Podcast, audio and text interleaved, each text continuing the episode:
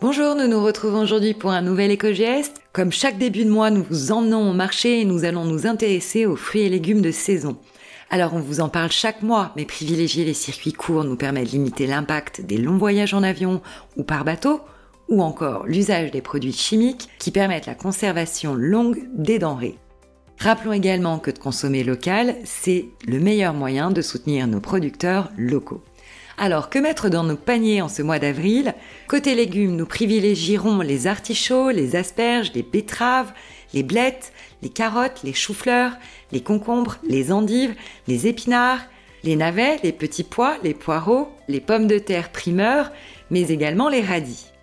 Et côté salade, on privilégiera frisés et laitue.